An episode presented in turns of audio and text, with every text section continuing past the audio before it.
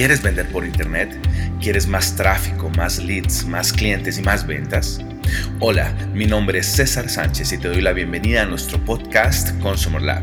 Así que prepárate para aprender las mejores estrategias y tácticas que te llevarán a tener éxito en el exigente y competido mundo del e-commerce, marketing digital y emprendimiento. Bienvenidos. Revisa estas 5 razones por las que no estás logrando tus metas. En el mundo del emprendimiento esto es una variable permanente de no alcanzar las metas que nos estamos proponiendo. Si revisas estas cinco razones que te vamos a compartir en este episodio, te va a ayudar a, identificar qué es lo que no te está, qué es lo que te está deteniendo para llegar a esas metas, esos objetivos anhelados. Ok, entonces de esas cinco razones empezamos por la primera, te falta constancia. La falta de constancia evita que avances, empiezas a sentirte emocionado por un proyecto. Es muy frecuente ver uno personas con ideas muy buenas de negocio, con un entusiasmo desbordado, pero esa misma intensidad con la que iniciamos no es la misma con la que continuamos durante la evolución del proyecto y nos falta la determinación para verlo concluir. Ese tipo de errores es muy, muy, muy permanente en el mundo del emprendimiento y eh, la verdad, más que entusiasmo desbordado al comienzo, necesitamos es constancia en todas las etapas del desarrollo del emprendimiento hasta llegar al objetivo deseado. No podemos parar. No son los tiempos son a veces eh, no sabemos en qué momento vamos a llegar a esas metas, ¿sí? es una variable, es una incógnita, una incertidumbre, pero lo cierto es que si trabajas duro constantemente en función de ese objetivo, lo vas a lograr. Segunda razón, siempre haces las cosas de la misma manera. Si, si pongamos un condicional, si siempre haces las cosas de la misma manera, será necesario aplicar magia para ver otros resultados, porque no tiene sentido que si aplicas el mismo proceso, los resultados van a cambiar. Si fallaste en alcanzar alguna meta del año pasado, ¿por qué habrías de desarrollarla de la misma manera si la quieres alcanzar en este 2019? Además, trabajar más no hará la diferencia, porque si antes si antes no cambias tu manera de aproximarte a esa situación, a ese proceso, pues no, nada va a cambiar. Tal, en vez de eso, analiza qué pasó el año pasado, qué hiciste eh, durante el 2018 y ve, y ve qué puedes hacer de manera diferente. Tercera razón, y esto sufrimos prácticamente todos en el mundo del emprendimiento, eres un todólogo, haces de todo. Y realmente eh, cuando uno arranca en el emprendimiento, generalmente uno tiene que ser un todólogo, eso es cierto. En mi caso, cuando yo, cuando yo arranqué, eh, yo me encargaba prácticamente de todas las tareas del, del, emprendimiento, pero fui, a medida que fui creciendo, fui eh, eh, em, delegando y empecé a especializarme en determinadas tareas donde yo me di, me di cuenta que era mejor.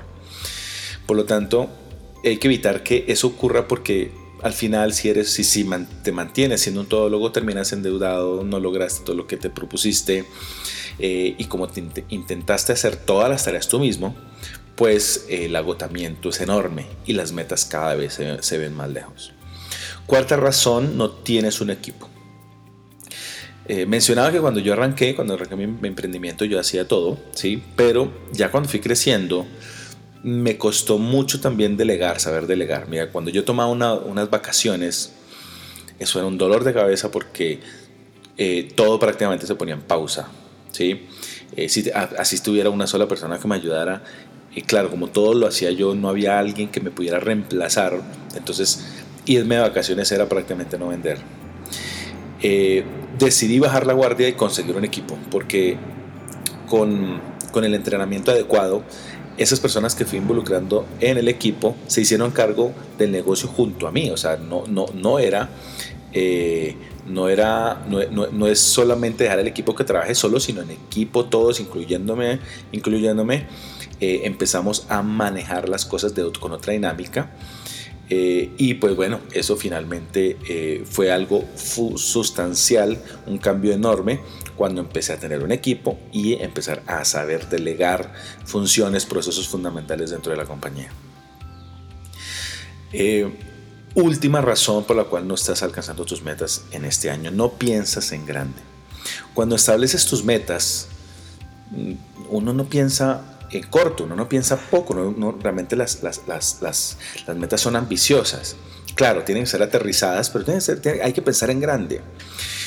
o, tiene sentido pensar, imaginar posibilidades eh, limitadas? Realmente no. Em, recuerda la frase de, una frase espectacular de Les Brown que decía, ve hacia la luna, aun si fallas, quedarás entre las estrellas.